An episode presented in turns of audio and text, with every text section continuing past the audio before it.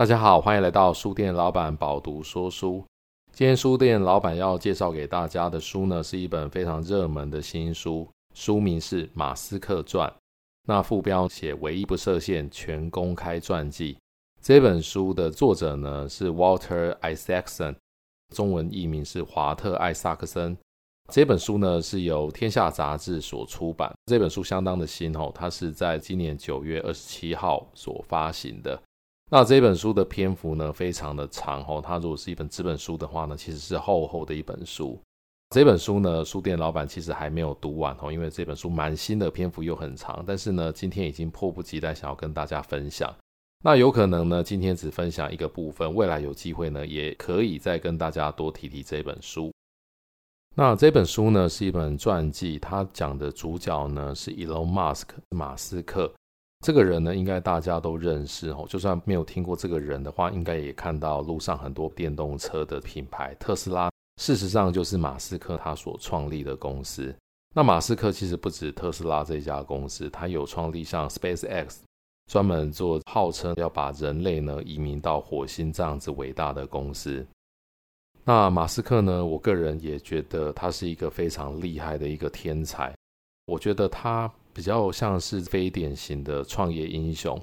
如果有听过书店老板以前节目的，应该有介绍过，就是比方说像上个时代的创业英雄，像 Bill Gates 或者是 Steve Jobs 等等。那其实 Musk 呢，他跟 Bill Gates 或 Steve Jobs 相比的话，其实我觉得他算是另外一种典型哦，他比较像是一种狂人的感觉。这个狂的部分呢，其实可能跟 Bill Gates 跟 Steve Jobs 也不一样。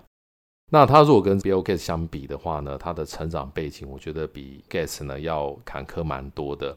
如果跟 Jobs 相比的话呢，我觉得 Musk 他在创业的领域上呢更为多元。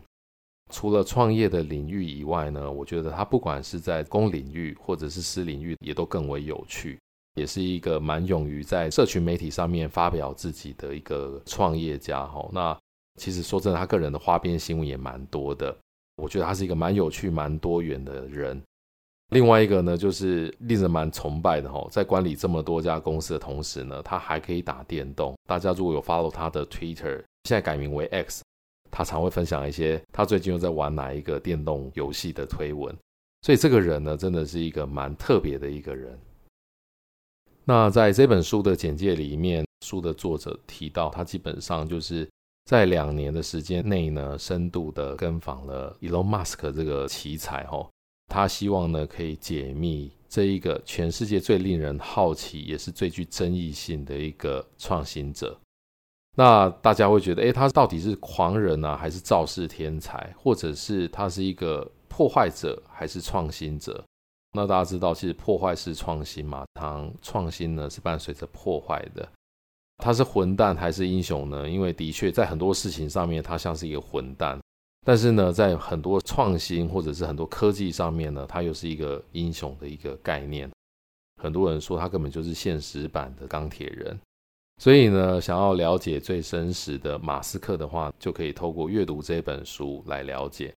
那这本书有提到，它是一个从第一视角观察马斯克独有的英雄模式，还有恶魔模式。哈，那当然，英雄跟恶魔有时候是一体两面。哦，就像是很多创业家，我们看到他很多很伟大的成就，跟很多很正面的新闻。哦，但是说真的，你如果在他底下工作的话，那你可能常常会觉得他不是天使，他根本就是一个恶魔。这本书呢，它其实也有深入解读马斯克旗下六大事业的商业跟创新策略。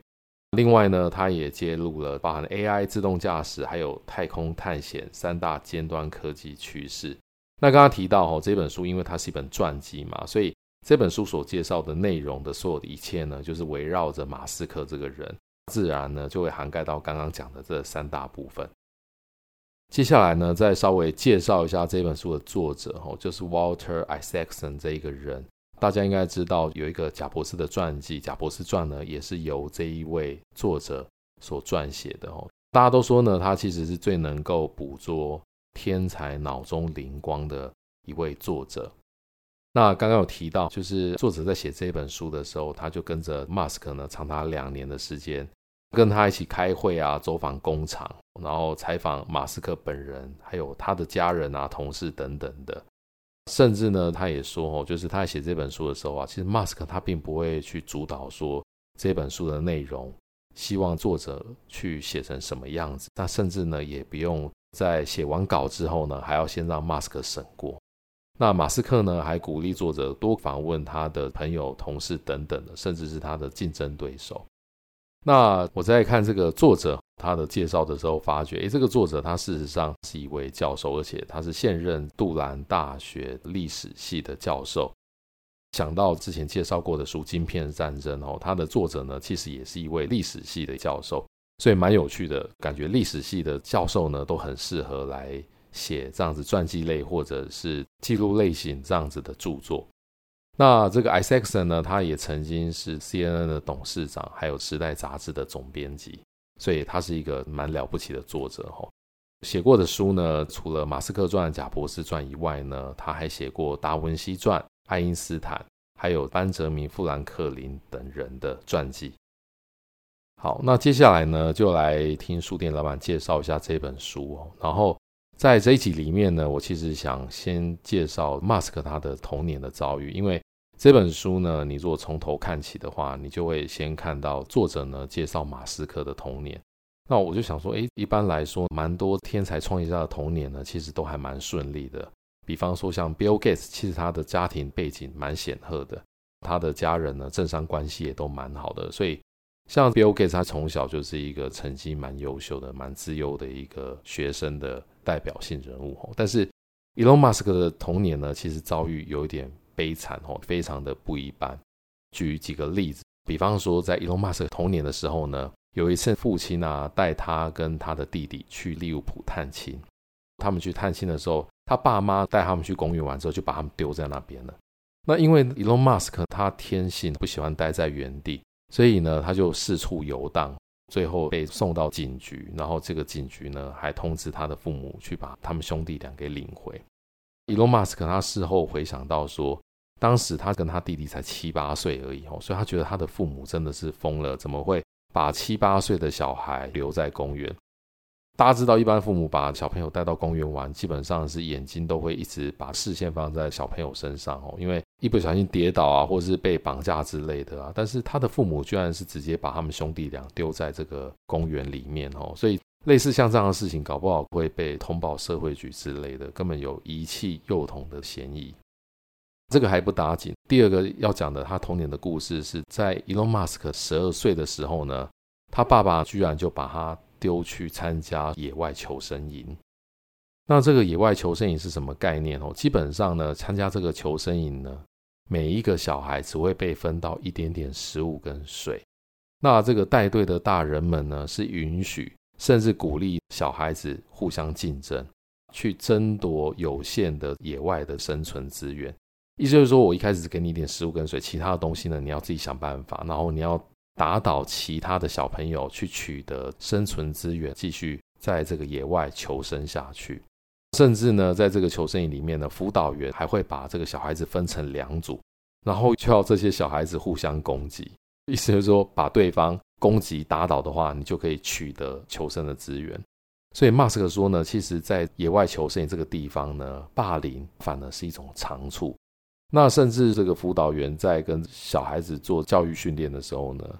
会跟他们提到说，其实每隔几年啊，都会有小孩子死在这个求生营里面。那当然有可能是在抢夺资源的时候跌倒啊，或被打，然后有些小孩子被霸凌啊，可能伤重不治之类的。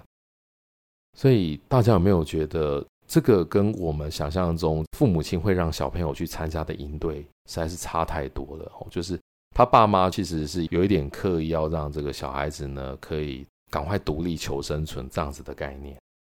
那 Elon Musk 小时候很热闹哦，还发生了一些阴影哦。比方说有一天，Musk 他在马路上面奔跑，结果呢就突然被他家养的爱犬，那他养的是德国牧羊犬攻击，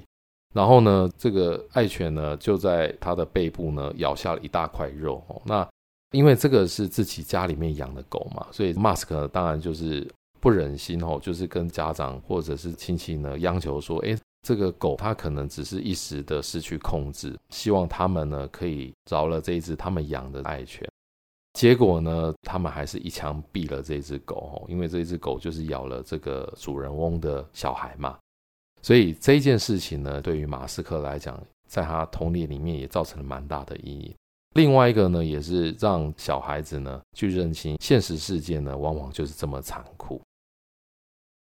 那另外在这本书里面也提到，大家应该也蛮容易想象，其实马斯克应该是一个不容易相处的小孩，因为任何一个小孩呢，他的童年遭遇如果是像我刚刚讲的这样子的话呢，基本上他不是一个会很 easy going 的小孩，因为他会知道这个社会或者是这整个环境的现实跟残酷跟如何求生。那在马斯克小时候呢，他其实是除了我刚刚提到的以外呢，他的个性上呢是很无法忍受笨蛋的，所以呢，他小时候就会忍不住去鄙视他的同学，所以他的社交问题呢其实会蛮严重的哈。那他其实后来长大之后呢，也自述自己可能有雅斯伯格症候群，所以呢，他小时候也会动不动就骂别人是笨蛋哦。那也因为这样子呢，其实他的人际关系是相当不好的。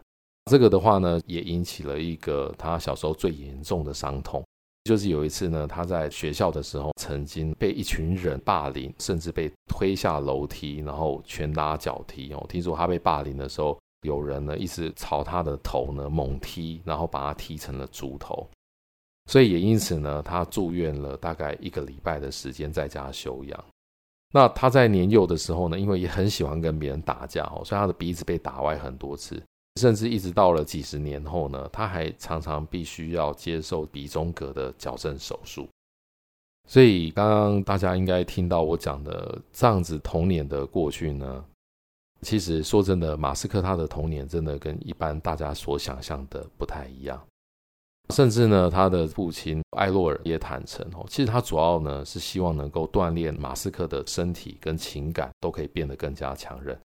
那他觉得，其实丢他去参加野外营队的这些体验根本就不算什么哦。他觉得他自己给他们兄弟俩的才是真正的磨练，因为呢，他们从小是在南非长大哦。那在那个时代的话，其实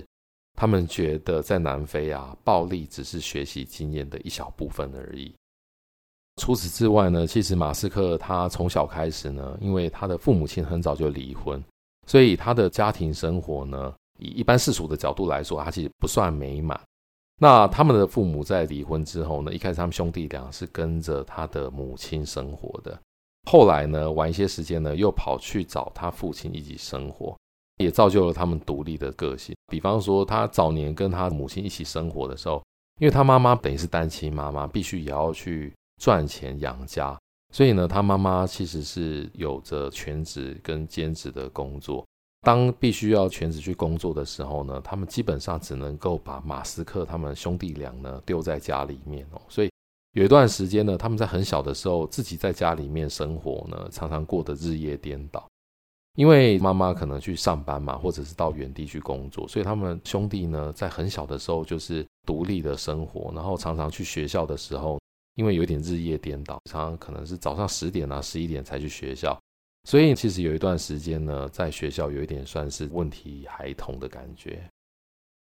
讲到这一段，我觉得该怎么说呢，也是有点感慨。当今的世界首富呢，像这么有才华的创业家呢，其实他的父母亲却是在童年呢就离婚了。所以我觉得这一段呢，应该也可以给一些离婚的单亲妈妈带来蛮大的鼓舞。虽然说这样讲好像有点画错重点哦，这样子的鼓舞来说。但是我觉得单亲妈妈，请不要气馁。其实说真的，你如果是自己带小孩，只要对子女有用心的话，就算客观上面呢有很多困难，生命还是可以找到出路的，甚至有很好的出路。所以呢，这一段我觉得，嗯，还蛮勉励人的。那很多人应该也知道，其实马斯克是一个很爱阅读的人。他在自传里面呢，甚至自述说，阅读其实就是马斯克的避风港。那他在小时候或者是在年轻的时候，甚至是可以在整个下午或晚上的时间呢，都沉浸在书本之中，一读就是九个小时、十个小时。虽然马斯克很喜欢阅读，但是他的功课并不是非常优秀的那一种，他只有对他非常有兴趣的学科呢，才会取得很好的成绩。但是如果不是他有兴趣的学科呢，他不想浪费时间在上面，他宁可把时间呢拿来看他喜欢或者是有兴趣的书。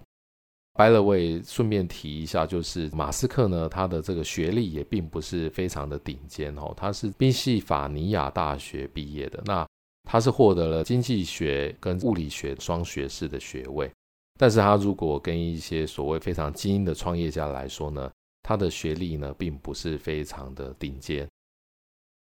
那马斯克呢，他其实在年纪很小的时候，一直就在想生命的起源或者是宇宙是怎么来的。但是呢，他觉得从宗教的角度，他没有获得真实或者是客观的答案。所以呢，马斯克他后来呢，事实上是在奇幻小说里面呢，找到他的避风港。那他甚至可以算是沉迷在奇幻小说或者是所谓的科幻小说之中。那对他影响最大的一本书呢，是 Douglas Adams 所写的《银河便车指南》。这本书呢，它的内容的大概就是。在这本书所架构的这个银河里面呢，有一个双头三臂的总统所掌管。他把银河呢变成一个深不可测的一种艺术形式。那银河系里面的居民呢，正在为生命、宇宙及一切的终极问题寻找解答。所以大家有没有注意到哈，这个所谓的生命、宇宙及一切的终极问题？其实就是 Mask 呢，他自己非常有兴趣的问题，所以基本上呢，这一部奇幻小说呢，等于是跟他一样在寻找这一切的解答。那在这一本书里面，刚刚提到的这些银河系的居民呢，他们打造了一部所谓的超级电脑。这一部超级电脑呢，经过了七百多万年的运算呢，最后得到了刚刚提到的生命、宇宙及一切的终极问题的答案。那大家知道吗？在这本书里面得到的答案是什么？它的答案呢，其实就是一个数字四十二。所以大家就觉得很奇怪，为什么所谓的生命、宇宙及一切的终极问题的解答，居然是四十二这样子一个数字？这个问题的答案呢，当然是引发了众人的困惑。超级电脑算出来这样子的答案，结果呢，这个超级电脑说四十二，这正是答案，没有错。老实说呢，你们不懂这个答案，是因为你们打从一开始就不知道问题是什么。所以呢，在这一本书的启发之下，马斯克说呢，我觉得我们应该要扩展意识的领域，才能提出更好的问题，以了解什么是宇宙。那我觉得这个说来哈，这本书我觉得它的剧情设定是蛮玄幻的，因为答案是四十二嘛。但是我觉得。马斯克他去延伸这一个书里面的想法，我觉得也蛮有道理的。因为说真的，我们对于这个社会、这个世界，乃至于到这个宇宙的理解都是非常有限的。所以呢，也许我们是在偏低的维度，那有更高等的文明呢，是在比较高的维度。所以的确也有可能是答案就在我们眼前，但是其实我们看不懂，因为我们的认知呢，太过于低阶的关系。所以，我们应该要去扩展知识的领域到更高的维度，我们才有可能可以提出一个像样或者是一个正确的问题，才能够真正的了解这个宇宙。好，那今天讲到马斯克讲了他的童年跟启发他的书哦，那讲到他就不能够不提他的创业。在这边呢，先讲一个他算是比较初期的创业故事，应该有很多人使用过 PayPal 这个服务。其实呢，马斯克在一九九九年的时候呢，他是先创办了一个线上的金流服务，叫做 X.com。这个公司呢，它其实是早期跟联邦保险合作的网络银行之一。一开始这个服务呢，进了几个月呢，其实就有超过二十万个用户。在隔年呢，X.com 这一家公司，就是这一家由马斯克创办的这个服务呢，它就跟一个线上银行叫做 Confinity 合并了。那 Confinity 这一家银行，它是由马斯克、列夫琴跟这个 Peter Thiel 所创办哦。那 Peter Thiel 这个人呢，如果对于戏谷文化很了解的，应该就会知道，其实他是一个蛮有名的一个 VC 哦。那他也投资了脸书这一家的公司，等于是 Mark Zuckerberg 早期投资人之一。那 Confinity 这一家公司的汇款服务就叫 PayPal。那 PayPal 这一家公司呢，它其实比 X.com 的服务呢更受欢迎哦。所以等于说。X.com 可能觉得打不过这一家公司，所以不如就跟这一家公司直接做合并。合并了之后呢，其实这家公司一开始的执行长呢是由 Mask 担任的，但是后来 Mask 在这家公司的一些管理问题呢，导致这个 CEO 离开了。那 CEO 离开了之后呢，公司觉得哎，感觉好像缺乏一个有凝聚力的领导者。另外呢，也产生一些技术问题哦，所以最后呢，其实是 CEO 这个人回归到 PayPal 这家公司哦，而且呢，董事会甚至把 Mask 就给开除掉了，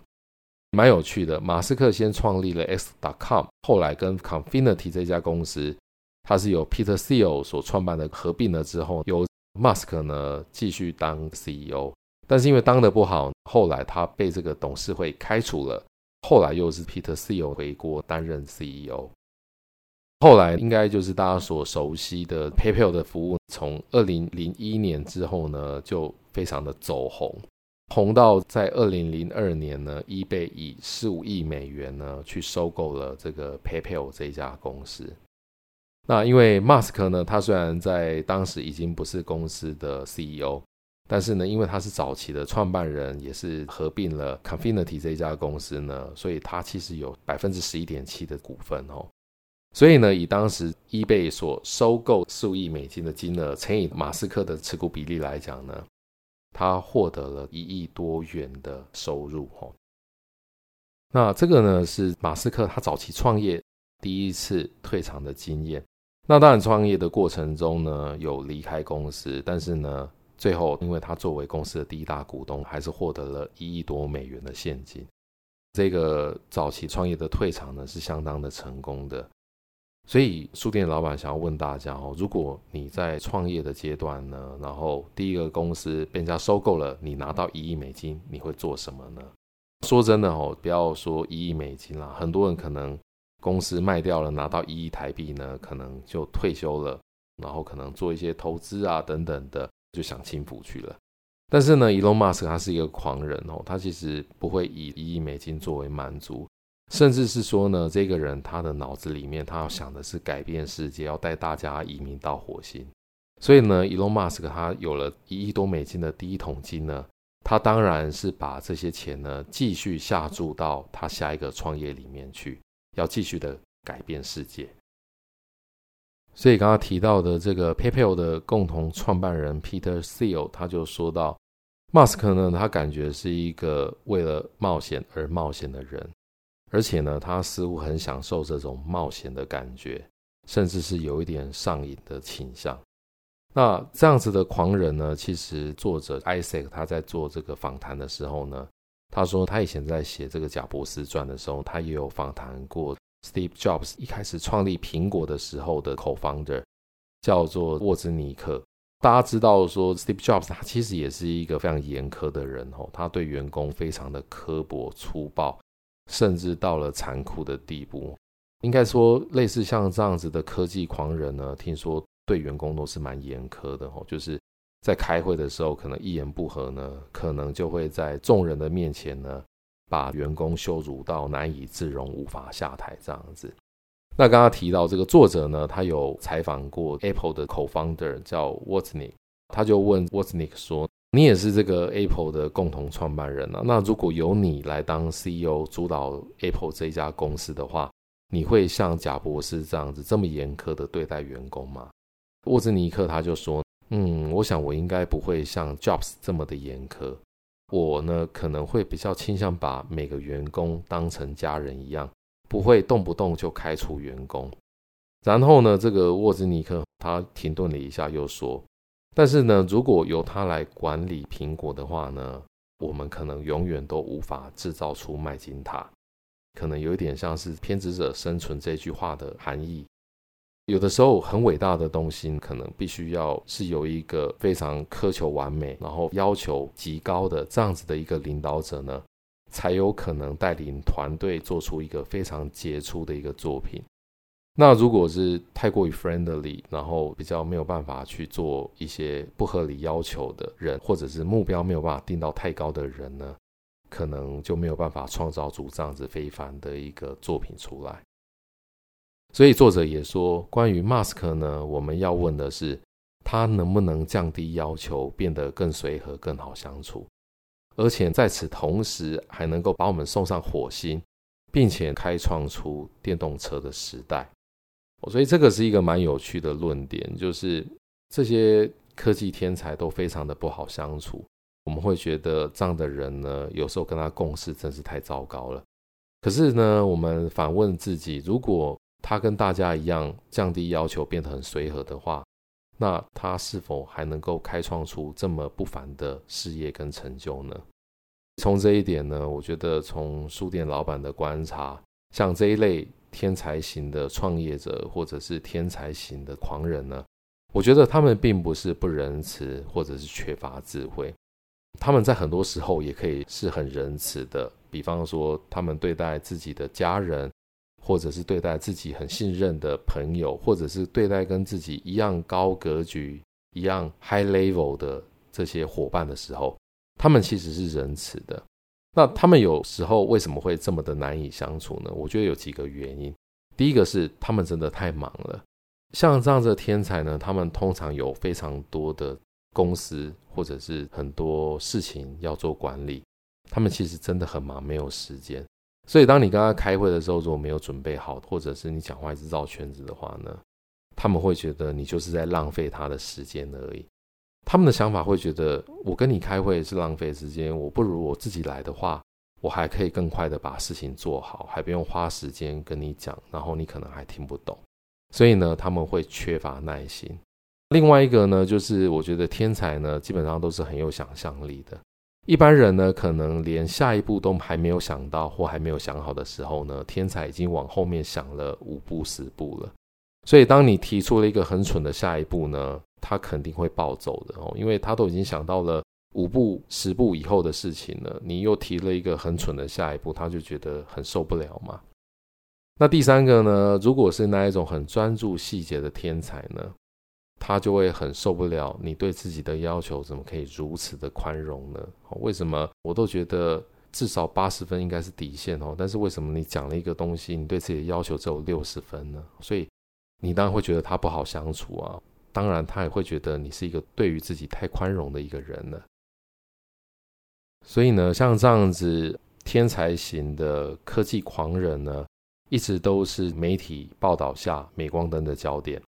说真的，他们对于工作的要求非常的高。如果一个想法来了，他可能可以折磨你三天三夜呢，都不让你睡觉。所以呢，听说类似在他们底下的工作呢，也是非常的辛苦的，而且其实员工的流动率也蛮高的。很多时候呢，其实，在镁光灯上，在舞台上面，我们看到的是一回事，但是呢。你是不是真的可以跟他一起打造、追逐梦想，然后呢，跟着他一起建造火箭啊、太空船，一起带大家移民到火星呢？其实还蛮难讲的。